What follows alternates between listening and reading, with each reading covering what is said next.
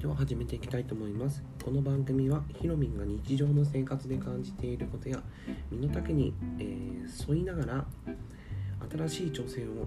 時には取り入れつつ前へ向かって歩んでいくラジオとなっております。よろしくお願いいたします。えー、っと今日は、えー、 Voicy からえー、ラジオポッドキャスト未来会議という Voicy の尾形さんと文化放送の村田さんの、えー、対談形式で、えー、行われている放送をに基づいて、え今日はお話をさせていただこうかなと思っています。で僕あのこのラジオポッドキャストの未来会議はあの何でしょうね。あのスタイフのですねスタンド FM の、え第1回、え公式パーソナリティのエージェントゆきさんの、えーと、放送を聞いて、えー、知ったんですけどで今回で第28回になるんですけどその倍速の世界ってどういう感じなのかっていうところですね。あのっしゃっていてでアーカイブについては倍速の世界だろうっていうことをおっしゃっていたんですよね。で取り入れる情報もあの徐々にその倍速で入手するようになってきているということもあるので、まあ、そういうところをあのこれからはあのテレビも1.3倍で聞いていらっしゃるっていうこともあのおっしゃっていらっしゃいましたしでそれはちょっと意外だったなと思ったんですね。で僕の場合はその倍速で聞くっていう習慣があの Amazon Audible で聞くようになってから徐々にその倍速で聞くようにはなったんですけどまだラジオについてはあのそのまま1.0倍なんですよ。そのまま聞くので倍速で聞くっていう習慣ってなかなかそういえば考えていなかったなと思ったんですよねラジオについては。でなんかそうなってくると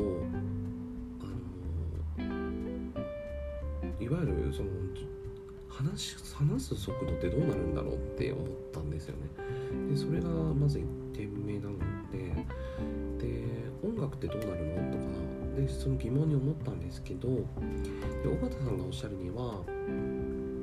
BGM については Voicy はあの速度は一定でそのまま再生ができるということとでそれでもあの話してパーソナリティの方がお話をする速度を変えることができるんだよってことをおっしゃっていたんですよね。あなるほどなと思っていてあの確かに便利かもって思いました。確かに Voicy って速度を変えてもそう言われたら BGM 一定だったなって今？今気づきました。そう今気づきました本当に。いやすごいなと思いました。はい。でえー、っとそうですね。まだまだその音声産業ってこれからあのもっともっとこう伸びていく、えー、市場になっているそうなので、まあ、今、えー始めていかれる方も、まあ、いらっしゃると思うんですね。で実際に自分もスタイフの方で配信を続けていきながらあのどうやって、えっと、放送をすればいいんだろうって思われながら、えっと、進めていらっしゃるあの方もいらっしゃるので、まあ、そういった方にもあのこのラジオポッドキャスト未来会議はあのおすすめなのかなとましたので、えもしよろしかったら聞いていただいてはいかがでしょうかという、えお話でございます。でラジオポッドキャストの、えっと、放送回は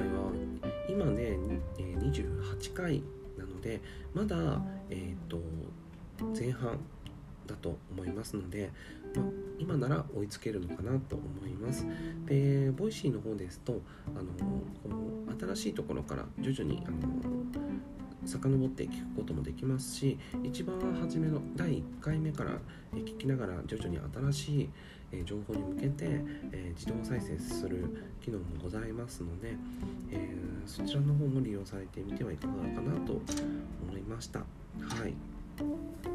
というわけで本日は、えーと、 Voicy の尾形さんそして文化放送の村田さんの、えー、企画をされていらっしゃいますラジオポッドキャスト未来会議のから、えー、ご紹介をさせていただきました、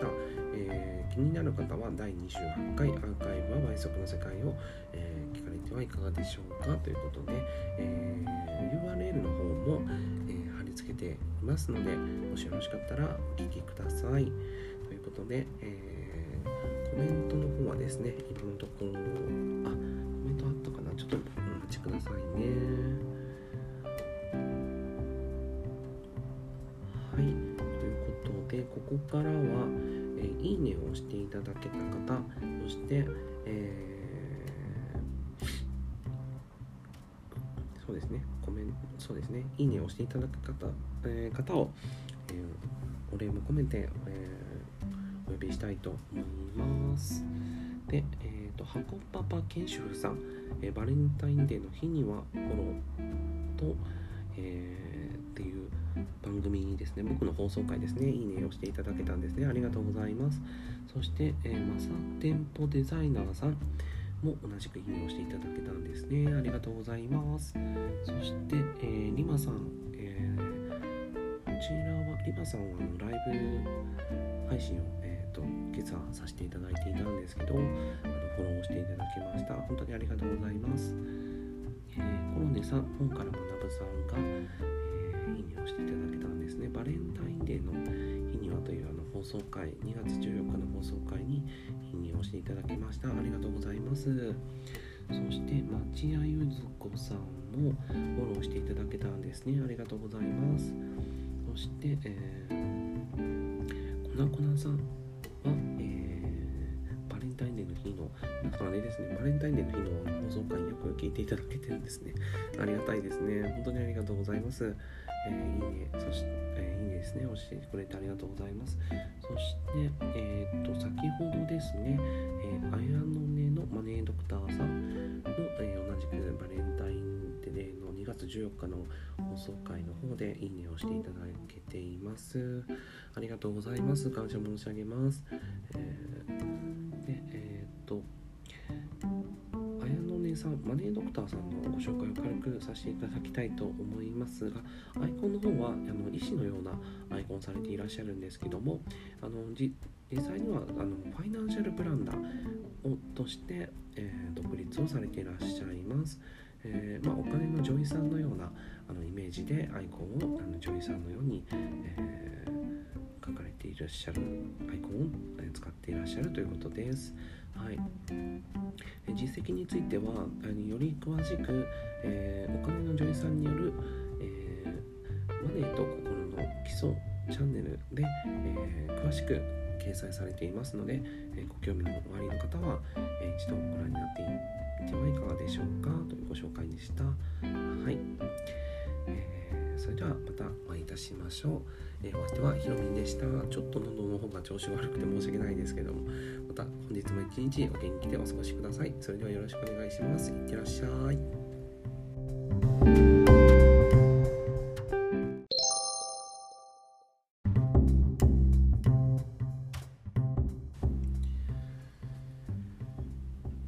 続いては、えーと、ライブ放送を、えー、経験して、えー、ましてでその感想を、えー、お伝えできればなと思います。でライブ放送やってみて思ったこと。えっ、ー、と3回目なんですよ。ライブ放送するのが。でえっ、とじゃあどうなのかっていうところなんですけどあの楽しかった。ですよ。ライブ放送って意外と楽しいなと思って反応もすぐコメントにいただけますし意外と聞いていただけるっていうことが分かったので、えー、よかったかなと思います。で今回は、まあ、あの BGM 代わりにそのパソコン入力をしているキーボードの音を、えー、そのまま、えー、ミュートにすることなく入力をす作業しながら、えー、時折コメントを見ながら、あの進めていたんですけど、まあ、それがちょっと良かったみたいでであまりあの大きすぎるとやはりこう不快に感じられてしまうので、まあ、そうならないように、えー、なるべくそのキーボードの距離は、えー、距離とあと iPhone の方からですね音声を拾っているので iPhone の距離を、えなるべく近すぎないように、えしながらですね3 0センチほど、え距離を置いて、え録音をしていました、えライブ配信をしていました。えーとまあ早朝からですけども、まあえー、数名の方に、えー、来ていただけて、えー、配信をしていたんですけど特にそこまで何かこうあの話し込むという感じではなかったんですけど、まあ、ご挨拶をする感じでお話をしていました、まあ、そそれも良かったのかなと思っていたんですけどめちゃくちゃその始めて間もない方とかいらっしゃって、まあ、どのようにその放送ラジオ放送を進めていらっしゃるのかっていうところを聞いていらっしゃったんですけど、まあ、話に、あの話をですねこう進めながらえーと、ラジオ放送を続けていくっていうことも何かこう面白いなと思っていて、まあ、自分なりにその企画を立てて、えー、今回もやっていこうと思っているんですけども、えーと、その一つとして今回はそのクラブハウスの方で、作業枠として今やっていますよということをお知らせをさせてもらいながら、えー、かつ、えーと、ライブ放送の方では、えー、と収録も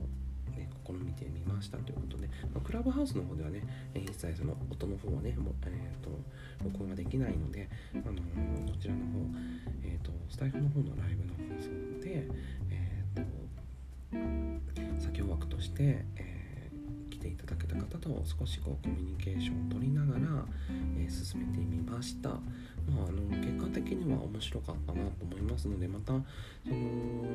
ー、時間帯なのかどうかはちょっとまだ予定は未定なんですけども、えーとまあ、静かな時間帯なので、まあ、そういう時間帯で、えー、また配信させていただけたらなと思っています。意外とちょっとね皆さん早く起きていらっしゃって、えー、驚きましたけどね。はい。ということで朝活されていらっしゃるのかな？っていう時間帯でした、まあ、午前4時から5時ぐらいでしたから。はい。ということで、えー、今回は、え、ライブ放送についての感想をお伝えさせていただきました、え、もしよろしければ、えフォローの方そしていいねもよろしくお願いします、えまた、えコメントの方も随時受け付けておりますのでもし何か企画こういう企画をやってほしいなとかあとこういったことちょっとひろみさん知って、えー、教えてほしいなとかっていうところもありましたら、えー、ご遠慮なくお申し付けください、えー、それではまたお待ちしております。ありがとうございました。お相手はひろみんでした。